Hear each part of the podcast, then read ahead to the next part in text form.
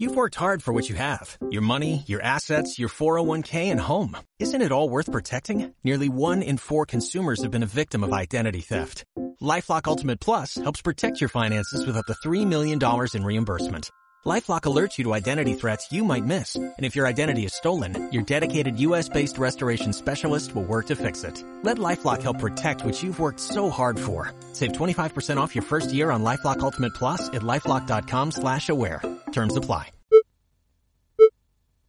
Psicología para escépticos. Un podcast donde los psicólogos dudamos de nuestra existencia. Hay quienes piensan en los psicólogos como en personas profundas y misteriosas, quienes lo ven como charlatanes o curanderos, y quienes esperan de ellos conceptos revolucionarios. Pocos, sin embargo, parecen esperar de la psicología lo que puede ofrecer, respuestas provisionales a preguntas concretas. De eso se trata el juego de la ciencia, y de eso se trata el podcast, que comienza en 3, 2, 1.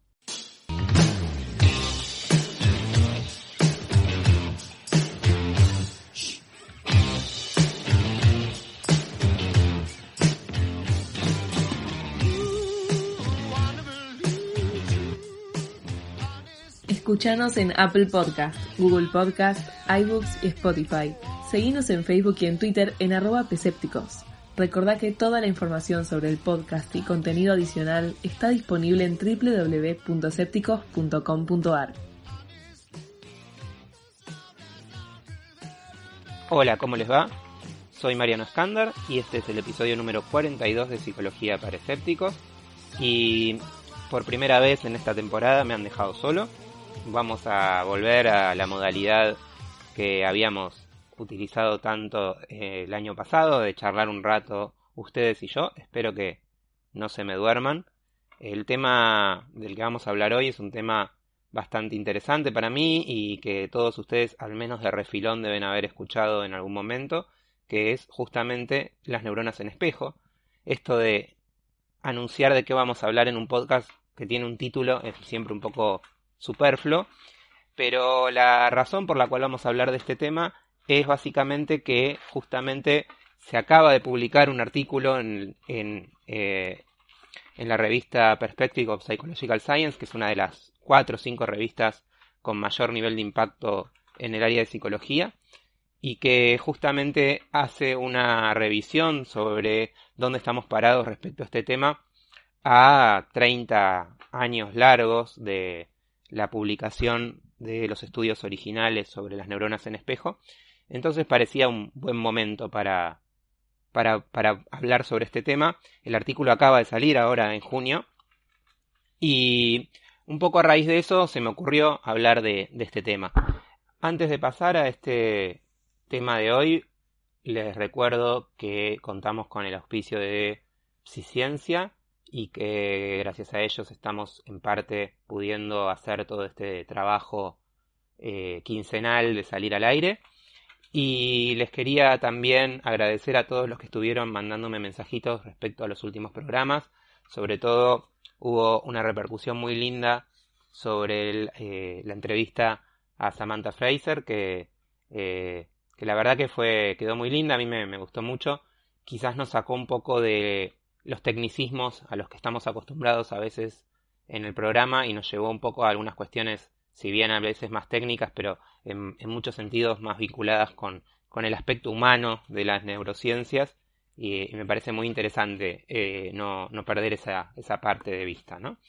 Les decía que Hayes y Catmull publicaron un artículo sobre las neuronas en espejo, en las cuales justamente se preguntan qué pasó con las neuronas en espejo, ¿no? Y empiezan haciendo un análisis bibliométrico en el cual muestran que eh, hubo un pico muy muy grande de publicaciones sobre este tema hacia el año 2010 y que eso fue bajando paulatinamente, aunque obviamente sigue habiendo un nivel de publicaciones interesantes sobre, sobre este tema,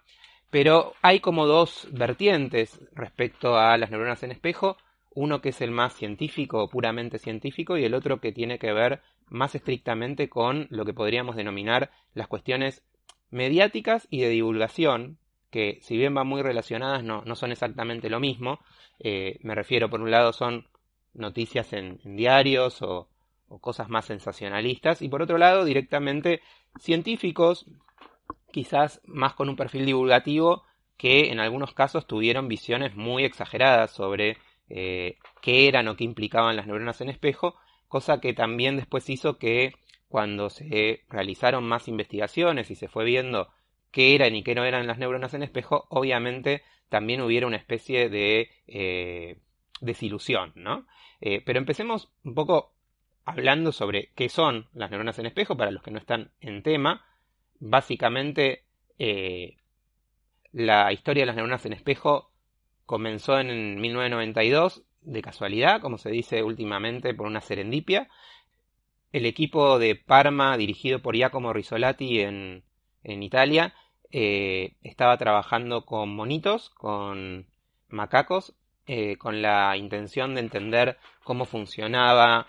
alguna cuestión vinculada con los procesos motores en el cerebro, vinculados con los movimientos de la mano, y para eso habían insertado unos electrodos en eh, el cerebro de los monitos que podían detectar en vivo los niveles de activación de neuronas simples, de neuronas sencillas, eh, aisladas. Y en ese sentido la idea era tratar de ver eh, cómo cada neurona disparaba al realizar diferentes cuestiones vinculadas con cualquier tipo de proceso, ¿no? Eh, en realidad, la parte interesante empieza ahora porque justamente mientras ellos estaban tratando de ver eh, cómo se activaban neuronas específicas al realizar movimientos particulares de prensión con la mano, se olvidaron, prendida la máquina, conectada al monito, mientras paraban para almorzar. Y lo que empezaron a ver es que cuando el, eh, experimentador agarraba la comida y se la llevaba a la boca, se activaban las mismas neuronas que activaba el mono cuando hacía ese mismo movimiento. En ese sentido, eh, esta cuestión de que estas neuronas disparaban tanto cuando el monito hacía algo como cuando el monito veía que eso se hacía, dio lugar a que eh, se considerara a estas neuronas neuronas en espejo. Esto tiene una cuestión muy importante e interesante desde el punto de vista de la eh, neurociencia más básica porque de alguna manera son neuronas aisladas que están haciendo un proceso que es mixto en algún punto porque es, si bien son neuronas motoras, están participando de procesos perceptivos. Eh, uno podría pensar que en realidad existen eh, áreas más diferenciadas entre lo que serían procesos perceptivos y procesos motores. De hecho, siempre se, se lo conceptualizó así y de hecho también eh, si uno piensa en los modelos más clásicos de Luria, las unidades funcionales de Luria también tienen en cuenta esta división y en realidad acá tenemos que en la unidad más simple de procesamiento de la información, que es la neurona, ya tenemos eh, una neurona que trabaja en ambos procesos. Esto fue bastante revolucionario, pero tardó un tiempo largo en llegar a, convertirse en, en una cuestión importante a nivel científico, eh, y en ese sentido, parte de lo que le dio este ímpetu fue el constatar eh, a partir de ese año y sobre todo a partir del año 96 eh, que estas neuronas en espejo no solamente estaban en esta área motora, específicamente el área premotora ventral, sino también en otras áreas que primero se encontraron en el área parietal inferior, que ya ahí estamos dentro de lo que serían las áreas tradicionalmente perceptivas, eh, y también en áreas que no tienen que ver con eh, las áreas motoras, sino también con eh, áreas vinculadas con el área de Broca, que es un área motora, pero mucho más vinculada con los procesos articulatorios del lenguaje, y también el área premotora, es decir, funciones que a nivel motor podríamos considerar de un nivel jerárquico superior. Todo esto dio lugar, obviamente, a que surgieran muchas hipótesis que enseguida tuvieron que ver con extrapolar esto que se había encontrado en monitos a humanos, y ese fue el primer punto de discordia, porque justamente desde el año 92-93 que se empezó a ver esto hasta el año 2008, en realidad no hubo demasiada evidencia de que eh, las neuronas en espejo fueran un proceso que podía considerarse eh, presente también en el ser humano. ¿no? Esto tenía que ver con que efectivamente se encontraban en estudios por resonancia magnética que determinadas áreas motoras se activaban mientras los seres humanos estaban haciendo eh, una observación de lo que otros seres humanos hacían, pero este tipo de activaciones, al observar movimientos, podía atribuirse eh, a múltiples causas y no teníamos eh, estudios como los que habíamos hecho en monos porque obviamente no era ético implantarle electrodos a personas para probarlo. Sin embargo, en el año 2011 aparecieron estudios en que se encontraron que neuronas aisladas en pacientes prequirúrgicos eh, efectivamente se disparaban ante la observación de determinadas conductas y que estas neuronas estaban presentes en diferentes áreas también, eh, al igual que en los monitos, es decir, estaban presentes en áreas motoras ventrales, en áreas parietales, también en áreas premotoras, en el parietal superior e incluso también en el cerebelo. Esto fue un, eh, un espaldarazo muy muy grande para la teoría y por eso es que decíamos al principio, en 2011, eh, a partir de ese momento, hay como un pico de eh, explosión en cuanto a la importancia de las neuronas en espejo dentro de las neurociencias, que todos los que trabajamos más con niños asociamos mucho a un montón de teorías y de elucubraciones vinculadas con el rol de, de las neuronas en espejo en el autismo y una teoría que se dio en llamar la teoría del espejo roto en el autismo, ¿sí? En ese sentido, eh, el principal impulsor de esto fue eh, Ramachandran, que directamente hizo un hype terrible respecto a, al rol de las neuronas en espejo, y de hecho se llegaron a eh, escribir cosas muy, muy, muy, muy grandilocuentes. De hecho, bueno, este señor eh, Ramachandran, en un artículo que tuvo mucha repercusión, dijo textualmente que las neuronas en espejo iban a ser por la psicología lo mismo que el descubrimiento del ADN había hecho por la biología y que iban a permitir eh,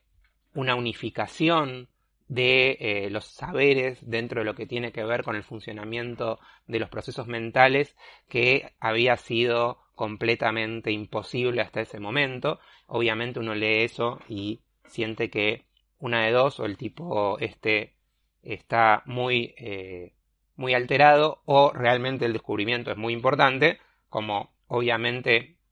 esta persona es una persona eh, muy famosa, eh, en, su momento, en los años 2000, era un neurocientífico muy popular, la, la, la, teoría recibió un espaldarazo muy, muy grande, ¿no? Pero volviendo un poco a esta cuestión que les contábamos, les contaba yo, sobre eh, el descubrimiento de las neuronas en espejo en humanos, está bueno recordar que los estudios no nos permiten hablar hoy por hoy tan claramente de neuronas en espejo de una manera aislada, es decir, no se imaginen que nosotros tenemos dos tipos de neuronas, neuronas comunes y neuronas espejo, eh, trabajando de una manera eh, aislada, sino que lo que tenemos son sistemas de neuronas en espejo, lo cual quiere decir que hay áreas del cerebro que se activan de forma espejada y que eso tiene que ver, si bien con la activación de neuronas individuales, de cómo esas neuronas individuales están conectando entre sí con otras neuronas y que de hecho lo que se observa en estudios por imágenes posiblemente tenga que ver con que aproximadamente en una determinada área eh, cerebral, al observar la acción de otra persona, un 10% más o menos de las neuronas tienden a eh, activarse de forma mimética, mientras que el otro 90% cumple otras funciones. Y entonces, efectivamente, hoy por hoy se tiende a hablar más de áreas de neuronas en espejo, más que de neuronas en espejo de forma individual. Esto no es baladí, ¿por qué? Porque en realidad la idea de que existieran neuronas en espejo que fueran cualitativamente diferentes básicamente planteaba eh, una cuestión que, digamos que podía ser hasta eh, un terremoto desde el punto de vista de eh, lo que entendemos de cómo está formada la corteza del cerebro, es decir, evidentemente nuestra manera histológica de dividir los tipos de neuronas, tendríamos que ver cómo los modificamos, tendríamos que preguntarnos si solamente determinado subtipo de neuronas tiene a su vez la posibilidad de funcionar como neurona en espejo, etc. Hoy tenemos más esta idea de sistemas de neuronas en espejo o de áreas de neuronas en espejo que van a referirse a estas regiones que se activan tanto ante la observación de una conducta como ante la ejecución de una tarea. Una de las cosas que me parecen muy interesantes que destaca eh, el artículo este que les estoy contando eh, de Hayes, eh, que se escribe igual que el Hayes de, de ACT, pero nada que ver, es otra persona, es que parte del problema tuvo que ver con que desde su descubrimiento en 1992 las teorizaciones sobre las funciones de las neuronas en espejo estuvieron dominadas no por la manera en la que hoy por hoy nos parecería más sensato trabajar en un campo tan técnico como este, que sería hacer un modelado computacional y hacer experimentaciones muy muy detalladas sobre eh, en qué circunstancias se activan o no las neuronas, sino por consideraciones mm, definidas de forma muy amplia y en lenguaje cotidiano, en las cuales los investigadores reflexionaban sobre eh, qué tipo de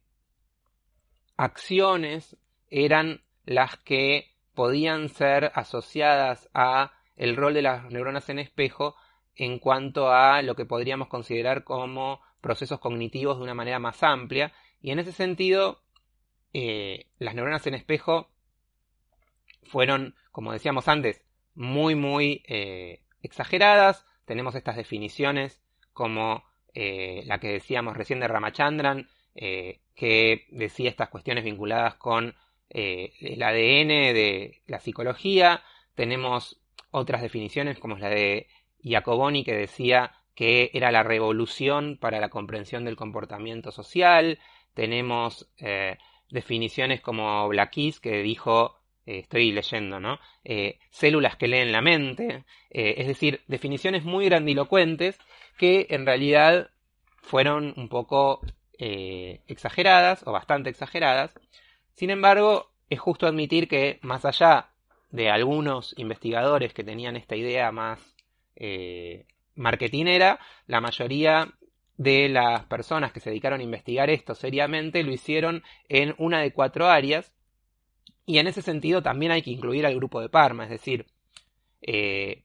Risolati y su equipo no plantearon eh, que habían descubierto el Santo Grial, si bien es verdad que obviamente, como era su invento, hoy por hoy incluso lo siguen defendiendo con uñas y dientes, lo que es más que lógico. Eh, si yo algún día descubro algo eh, diez veces menos importante, voy a, defenderlo eh, también con uñas y dientes, pero incluso en ese sentido justo decir que lo hicieron de una manera muy seria, y en ese sentido se centraron en cuatro posibilidades bastante realistas, ¿no? Que vamos a ir viendo una por una. Una es la comprensión de la acción en sí misma, eh, es decir, que las neuronas en espejo tuvieran un rol para que el ser humano comprendiera las acciones de los demás,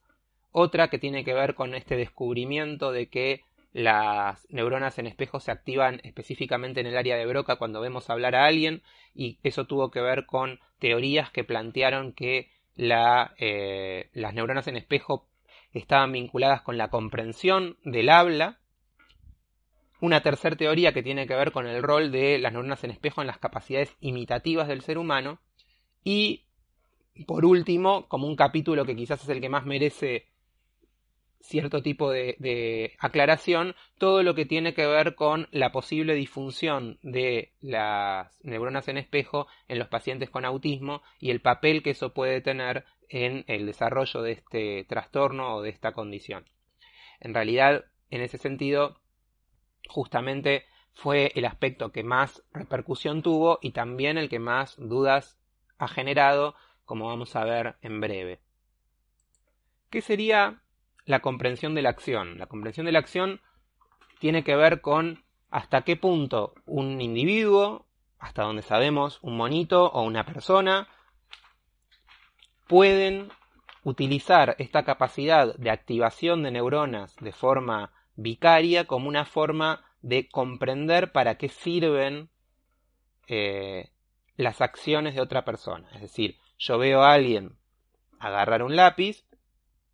y se me activan las mismas áreas con las que yo agarro un lápiz y eso facilita mi comprensión de que lo que está haciendo la otra persona es agarrar un lápiz. ¿sí? Eh, perdonen tanta redundancia.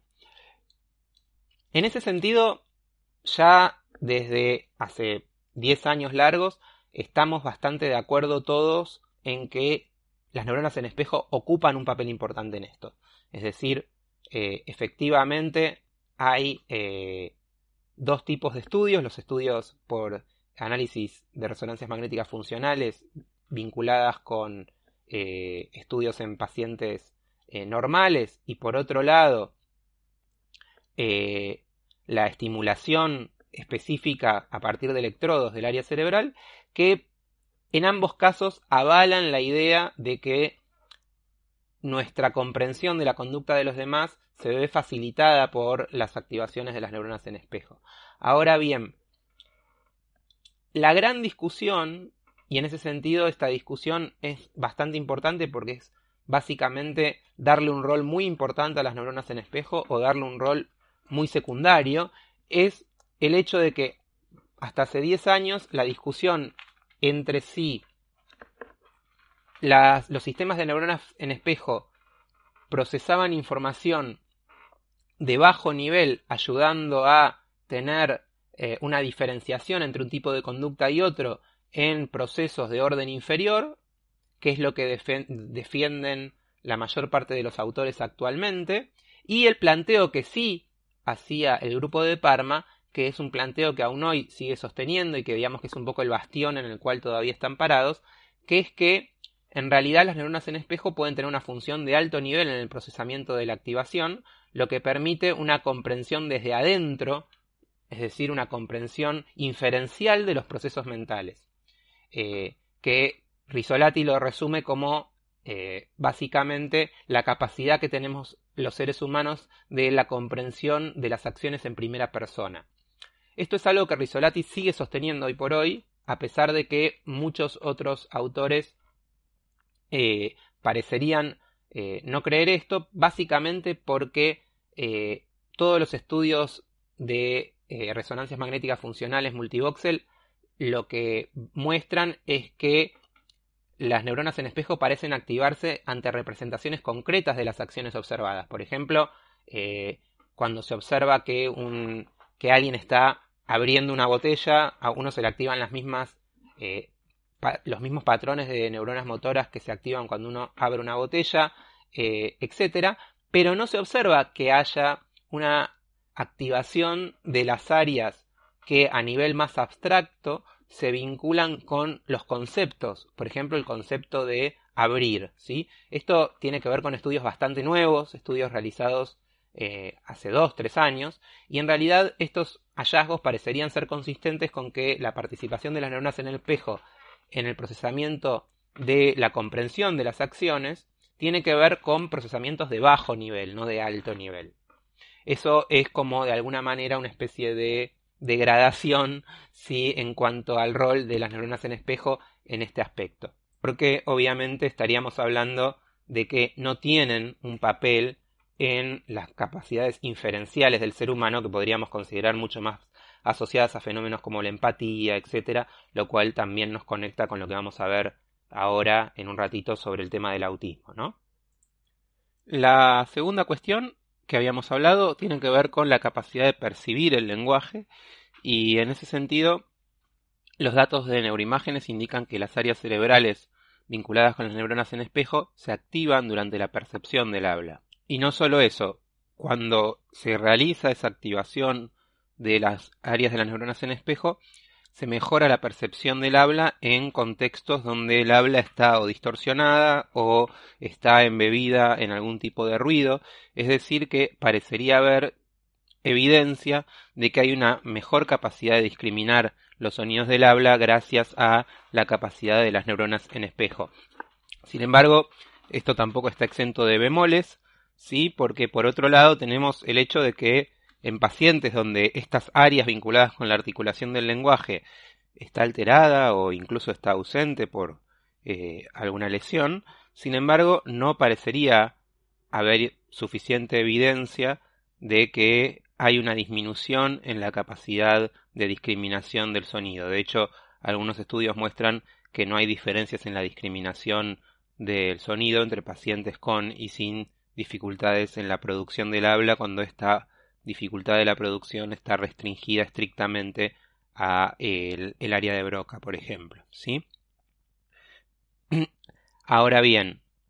tenemos toda una serie de estudios que lo que muestran es que cuando en pacientes que están eh, con las capacidades intactas a nivel cerebral se realiza una estimulación eh, artificial de las áreas de las neuronas en espejo eh, vinculadas con la articulación lingüística, se mejora la capacidad de discriminación auditiva. Es decir, que evidentemente en algún punto, de alguna manera, las capacidades motoras asociadas a la articulación del lenguaje, todo lo que sería eh, toda el área eh, que, del área de Broca y todas las áreas que rodean la circunvolución frontal e inferior, parecerían tener un rol no solo a la hora de producir, sino también a la hora de articular. Y esto se vio incluso diferenciando lo que es la discriminación auditiva de sonidos del lenguaje de la discriminación auditiva de sonidos no lingüísticos, ¿sí? Resumiendo un poco, entonces, parece haber pruebas razonablemente sólidas de que eh, la participación de los sistemas motores eh, en la discriminación del habla mejoran la percepción lingüística. Sin embargo, esto no está correlacionado o no está compatibilizado, mejor dicho, de forma correcta eh, con los hallazgos que habíamos mencionado con respecto a pacientes con lesiones. Por lo tanto, en realidad tenemos como esta especie de pequeña contradicción, pero podemos decir que, al igual de lo que pasaba en la comprensión de la acción, la comprensión del lenguaje, que también es un tipo de acción, se ve facilitada gracias a las neuronas en espejo. En lo que nadie parece tener ninguna duda es que las neuronas en espejo juegan un rol fundamental en los procesos de imitación en general. ¿sí? Es decir, cuando definimos la imitación como la capacidad de repetir de forma diferida la conducta que ha sido observada, parecería ser que todos los autores desde hace 15 años están bastante de acuerdo con que efectivamente las neuronas en espejo juegan un papel muy importante. En ese sentido, Eh, hay incluso estudios relativamente recientes. Binder en el 2017 hizo un estudio con pacientes apráxicos eh, y lo que vio justamente es que los pacientes apráxicos tenían una capacidad de imitación que estaba deteriorada y que ese deterioro tenía una correlación eh, lineal o relativamente lineal con la activación deteriorada de las neuronas en espejo, sobre todo en algunas áreas específicamente vinculadas con los procesos prácticos, ¿sí? Eh, el área del surco intraparietal, ¿sí? la corteza frontal inferior. Esto es parecido a lo que también encontraron otros autores, vinculado con pacientes que eh, estaban siendo sometidos a resonancias magnéticas funcionales eh, durante los procesos de imitación en donde vieron que cuanto mejor se activaban las neuronas en espejo, eh, o las, como decíamos antes, los sistemas de neuronas en espejo, mejor eran los procesos de imitación. Así que en ese sentido parecería que estamos todos bastante de acuerdo, pero está bueno establecer la salvedad dentro de este acuerdo que vamos a, ver sobre el final, que es una de las cuestiones, que es bueno, eh, esta, cuánto hay de causalidad y cuánto hay de correlación entre estas cuestiones. Y finalmente, eh, justamente de forma completamente opuesta a lo que sucede con la imitación, tenemos un enorme desacuerdo respecto a el rol de las neuronas en espejo en el autismo. ¿sí? Eh, en ese sentido, tenemos la famosa teoría que mencionábamos antes de Jacoboni, eh, que es la del espejo roto, ¿sí? que básicamente sugieren que las personas con autismo tienen una actividad normal en las áreas de las neuronas en espejo y que eso tiene alguna clase de papel de causalidad en los fenómenos vinculados eh, con la sintomatología autista. Sin embargo, eh, una revisión sistemática de Hamilton en el 2013, ya digo por decir algo que ya tiene casi 10 años, mostraron que había poca evidencia de una disfunción global en los sistemas eh, de neuronas en espejo en pacientes autistas y de hecho ha habido estudios que han mostrado exactamente lo contrario, eh, lo cual no deja de ser al mismo tiempo en cierta medida lógico. Quiero decir, hay algunos estudios que muestran que los pacientes con autismo en realidad tienen una activación mayor de ciertas áreas vinculadas con las áreas motoras cuando están observando la conducta de los demás. Y digo que eh, esto puede ser lógico en algún punto porque eh, en realidad nosotros siempre tenemos esta idea de que eh, las disfunciones pueden expresarse en neuropsicología de dos formas, a partir de lo que sería la falta de activación de un área, pero también la sobreactivación de otra área para compensar eh, una disfunción. Eh, esto lo podemos ver, qué sé yo, claramente en pacientes que tienen alteraciones de la lectura y que en realidad activan menos las áreas que habitualmente los pacientes normolectores activan durante la lectura, pero activan de forma excesiva otras áreas como un intento de codificar la lectura desde otro lugar, ¿no? Y esto mismo podría pensarse, y el ejemplo de la lectura en ese sentido me vino a la cabeza eh, medio espontáneamente, pero, pero es bastante ilustrativo porque podemos pensar que las personas con autismo intentan leer la mente de los demás de alguna forma y que estén utilizando eh, estos mecanismos motores como una forma de sobrecompensación. Esto es algo que eh, efectivamente se vio en un estudio, en un metaanálisis que se hizo en el 2016, en el cual justamente las áreas frontoparietales eh, estaban hiperactivadas en los pacientes con autismo en comparación con los pacientes neurotípicos, y estos datos sugieren que hay diferencias efectivamente en la activación, pero que no son para nada consistentes con la idea del espejo roto, sino que quizás el espejo está funcionando lo más bien y el problema está en otro lado, entonces el paciente con autismo está intentando utilizar sus neuronas en espejo para compensar sus dificultades que pueden estar causadas por diferente tipo de procesos. Sabemos hoy por hoy que el autismo, cuando se lo trata de asociar a áreas específicas del cerebro, en general lo que se ve es un funcionamiento más bien sistémicamente distinto, con alteraciones en la conectividad entre diferentes áreas del cerebro y no una cuestión de un área localizada en la que se encuentra un funcionamiento deficitario. ¿sí? De hecho, se suele hablar hoy por hoy, o al menos hace un par de años fue la última vez que yo participé de,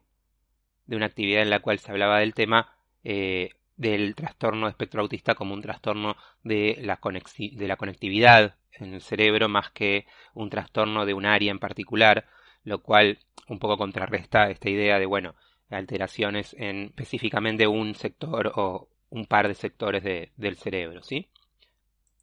Y finalmente, también vinculado con esto del autismo, todas estas técnicas de las que estamos hablando, en las cuales se vio mayor o menor activación de las áreas donde eh, se sabe que hay neuronas en espejo, todos estos estudios fueron de, ¿se acuerdan que habíamos hablado de que hay dos tipos de estudios, los estudios de neuroimágenes y los estudios de estimulación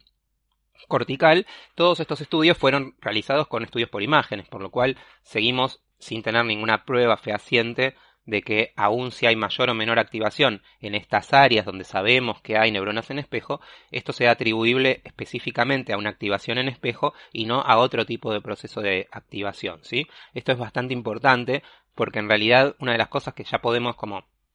eh, decir como, como una de las cuestiones importantes es que tenemos como muy mezclado en el tema de todo lo que creemos saber sobre las neuronas en espejo, datos que vienen de dos formas de obtener la información muy distintas. La forma de obtener la información que se asocia específicamente con los procesos eh, de neuroimágenes, donde uno ve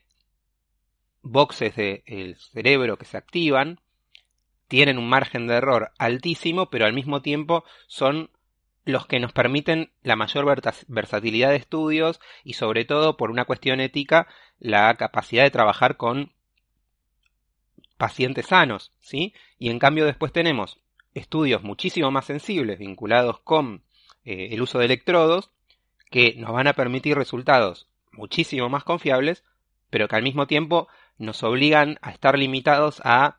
que se dé una conjunción de factores que nos permitan ese estudio, es decir, que de repente nos encontremos con un paciente que tenga determinadas características y que tenga que ser sometido a una cirugía y que acceda a que eh, de paso, ya que se lo está operando, se haga algún experimento y obviamente eso reduce la muestra de forma muy muy drástica y en realidad entonces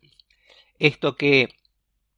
Risolati encontró de forma sistemática y que puede ser replicado hasta el cansancio con, con monitos, a la hora de, verlo con humanos nos encontramos con limitaciones muchísimo más grandes. Y una cosita que me olvidaba que también es importante es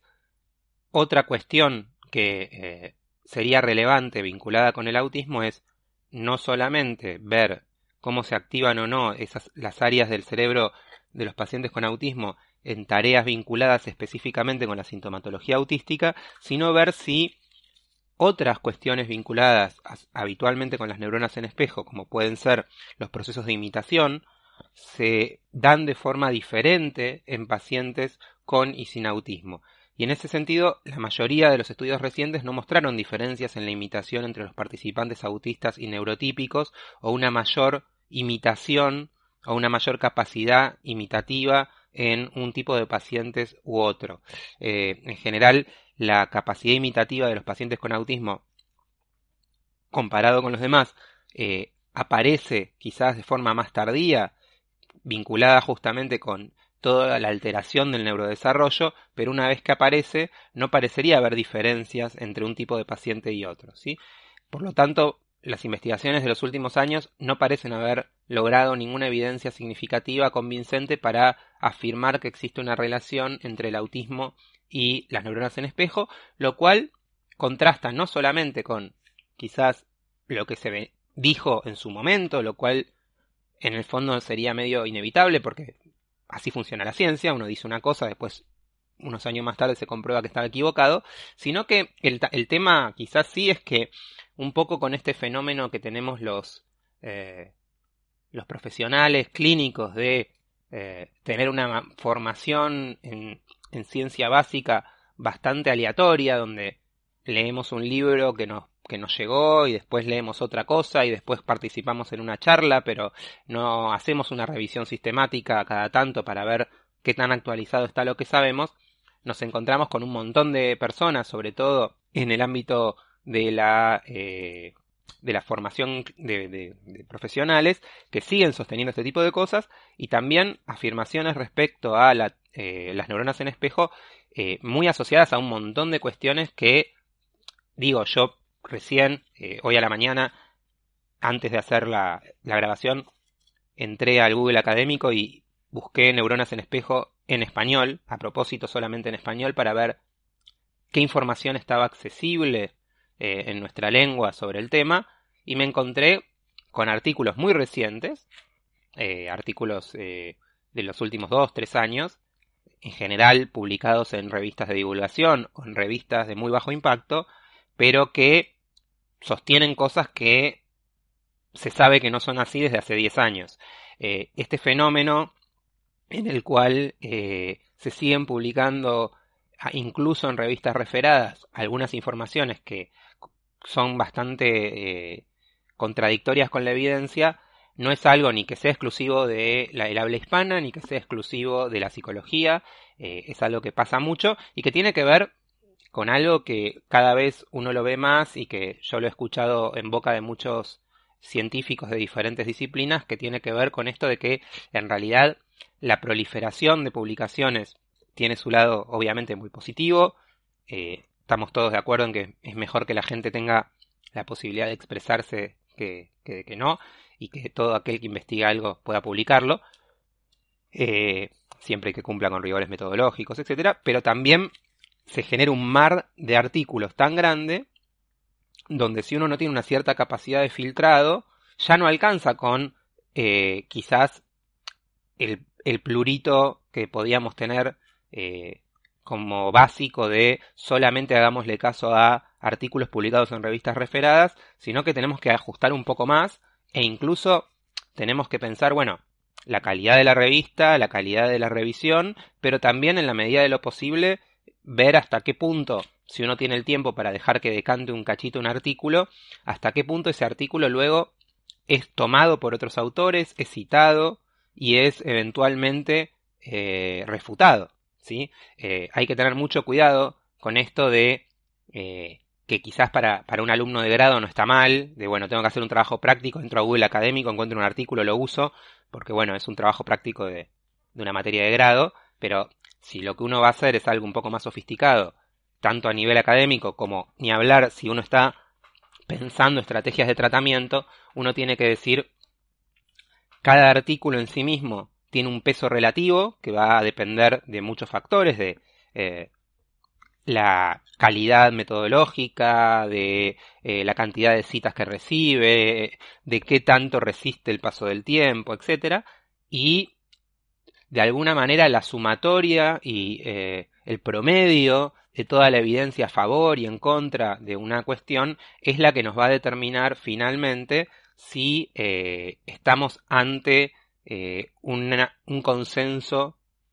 científico o no. La idea del consenso científico siempre es muy interesante tenerla en cuenta desde ese punto de vista, ¿no? No es el consenso científico lo que dice una asociación médica o lo que dice eh, una persona en particular que tiene un lugar de poder, sino que en definitiva es eh, los análisis bibliométricos, estadísticos de toda la evidencia sobre un tema determinado, que obviamente no es para nada fácil de hacer eh, para cada uno de nosotros, pero para eso están justamente los trabajos metanalíticos, las revisiones, etc. Y para ir terminando, hay un tema que parece tangencial a esto que estamos hablando, pero que es completamente central. De hecho, eh, Glenberg, en un artículo que es muy importante, o que se convirtió en muy importante con el tiempo, en el 2011,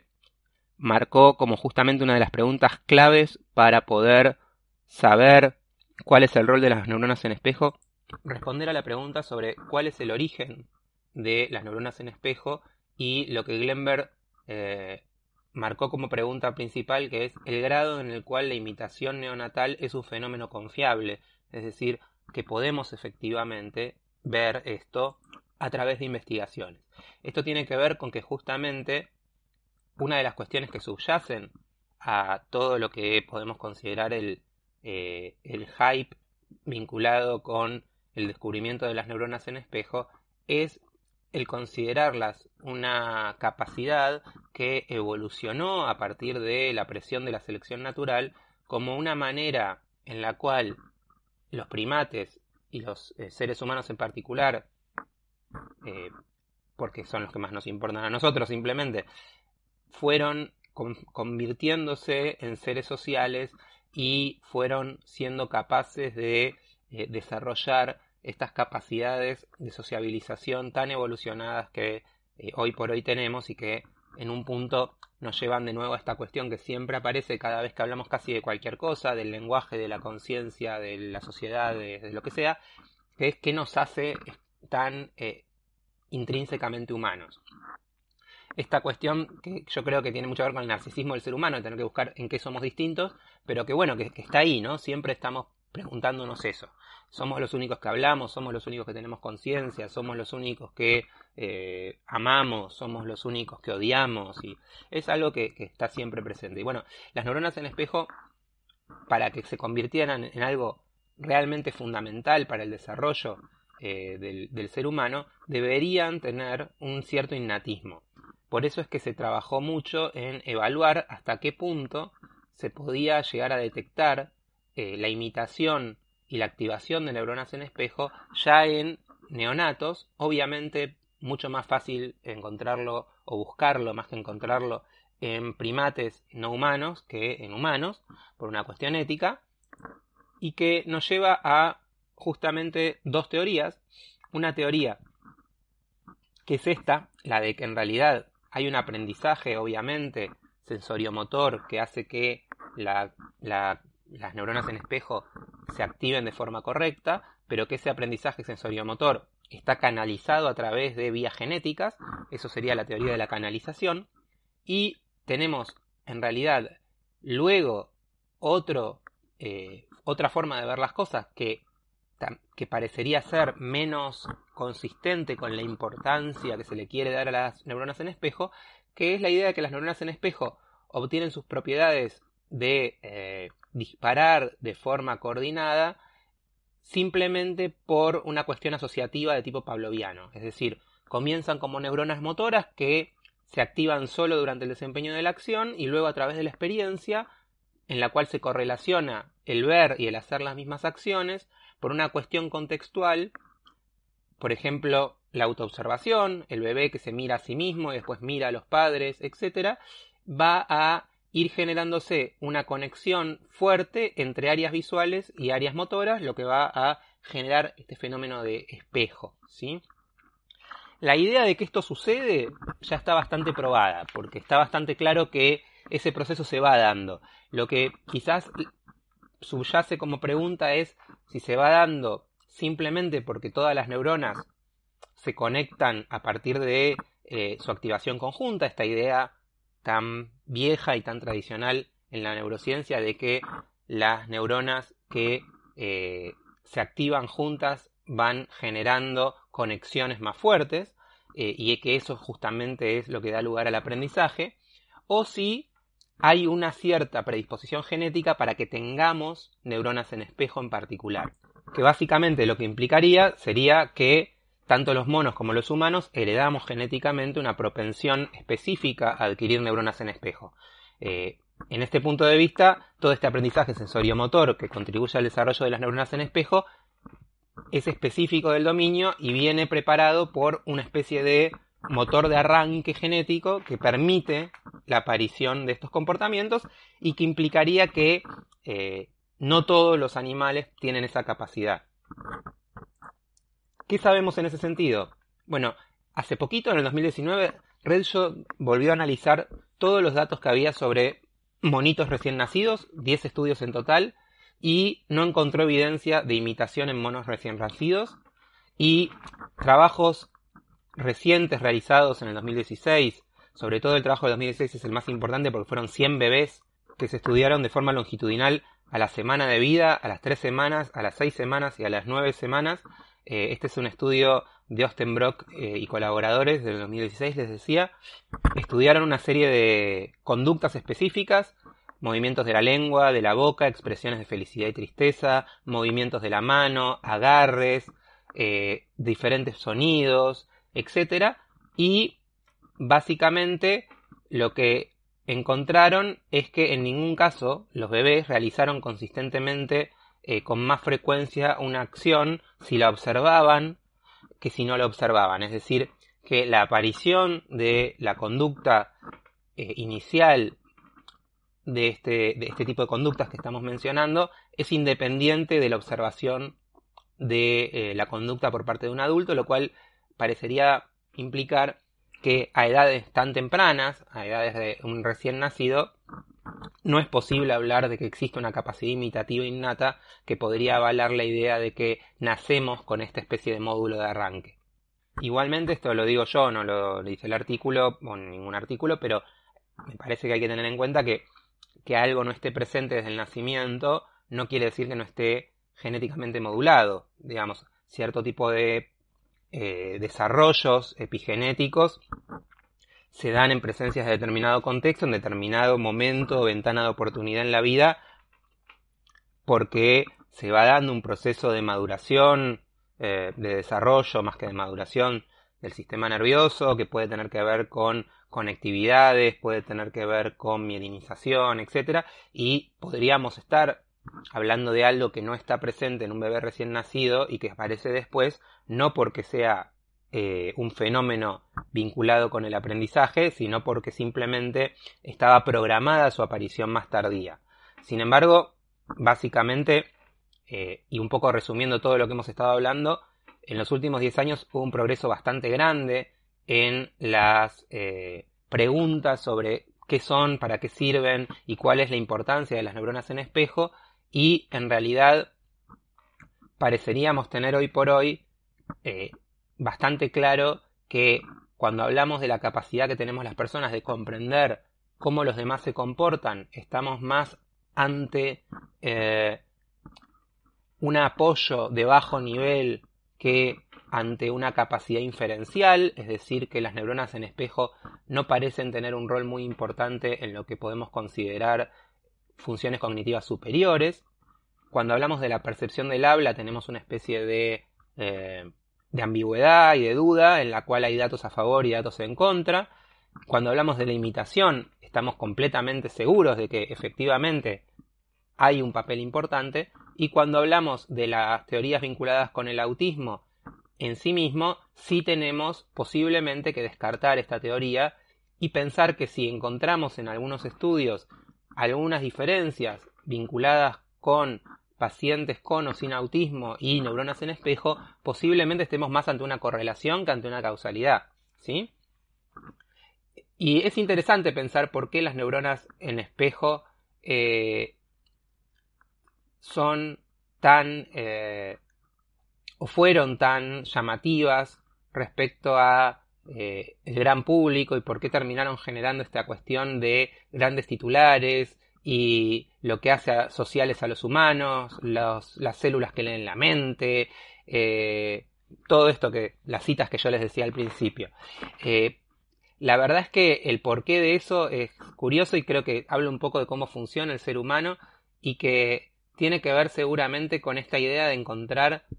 eh, una cuestión más eh, atómica en el sentido de indivisible, más, más eh, vinculada con procesos muy muy básicos, con lo que sería el equivalente a las partículas en la física, lograr encontrar lo mismo respecto al cerebro es una tentación que tiene que ver un poco con cómo funcionamos las personas. Eh, la idea de que podemos llegar a tener determinado tipo de células que en sí mismo nos permiten algo, eh, es como una idea muy tentadora y es una idea mucho más simple, mucho más eh, accesible mentalmente a todas las ideas hacia donde nos lleva la neurociencia en general, que tienen que ver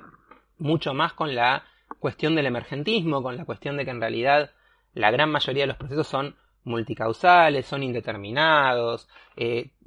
participan cuestiones genéticas, cuestiones ambientales, cuestiones eh, muy vinculadas con la historia de aprendizaje. Y en ese sentido, lo que decíamos antes sobre el origen de las neuronas en espejo tiene un poco que ver con eso, ¿no? Toda la evidencia parecería indicar que en realidad la mayor parte de eh, la evidencia indica que las neuronas en espejo aparecen por una cuestión vinculada con cómo nuestro sistema nervioso central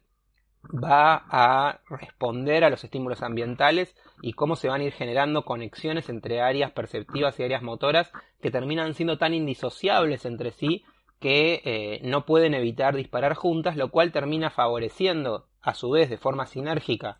que la persona puede imitar y pueda comprender determinados procesos de forma más eficiente, pero no porque estas neuronas tengan algo cualitativamente diferente, sino simplemente porque se cablearon de determinada manera que las hace más eh, accesibles a esta capacidad dual de cumplir un rol motor y un rol perceptivo al mismo tiempo y de permitir esta especie de fenómeno de simulación que en el fondo es lo que pasa cuando yo activo áreas motoras al observar al otro hablar. ¿sí? Eh, lo que yo estoy haciendo es simular que yo estoy hablando, lo cual a su vez me permite todo un proceso muy interesante desde el punto de vista de facilitar eh, los fenómenos perceptivos y los fenómenos de comprensión. Pero también es muy importante entender que el tener en claro hoy por hoy que esto se da en áreas del cerebro primarias y secundarias, pero no en, en áreas de asociación, hace que la idea de que estas neuronas tienen que ver con procesos sofisticados, vinculados con la inteligencia social, vinculados con la empatía, vinculados con la teoría de la mente, en realidad están bastante lejos de lo que dice la evidencia y en realidad justamente eh, básicamente lo que tenemos que pensar es que las neuronas en espejo son un, descubrimiento muy muy importante eh, que va a tener que ver con entender cómo aprendemos y aprender y entender mejor cómo el ser humano va afinando sus capacidades de aprendizaje en sí mismo pero no eh, necesariamente tienen por qué tener eh, este rol casi mágico que se les atribuyó originalmente hace 30 años, ¿sí? En ese sentido, está bueno pensar que cumplen con una parte específica de un proceso y que nos pueden ayudar mucho, pero que posiblemente parte de lo que tenemos que aprender es que siempre que estemos buscando el santo grial de algo en la ciencia, posiblemente simplemente por eso nos equivoquemos, porque casi nunca existe el santo grial de nada, ¿no? Eh, eh, no vamos a encontrar nunca ni el área de tal cosa, ni el gen de tal enfermedad, ni eh, la explicación simple a tal cosa, como puede ser, no sé, por qué las personas se convierten en asesinos, ¿no? Entonces está el que dice eh, eh, es la violencia en la infancia, está el que dice es una falla genética, está el que dice es la sociedad. Y la realidad es que cualquier explicación simplista en cualquier aspecto de algo tan complejo como la mente humana, muy posiblemente esté destinado al fracaso más rotundo y absoluto. Así que esto ha sido un poco una recapitulación de en qué estamos científicamente hoy por hoy parados vinculados con este tema tan interesante, tan popular y tan mal entendido que son las neuronas en espejo. Les agradezco muchísimo haberme acompañado hasta el final de este programa, en el que he vuelto a estar solo y en el que espero no haber dormido a nadie. Y si los dormí, recomiéndenlo como somnífero, que es mucho más sano que un clonazepam. Les mando un beso.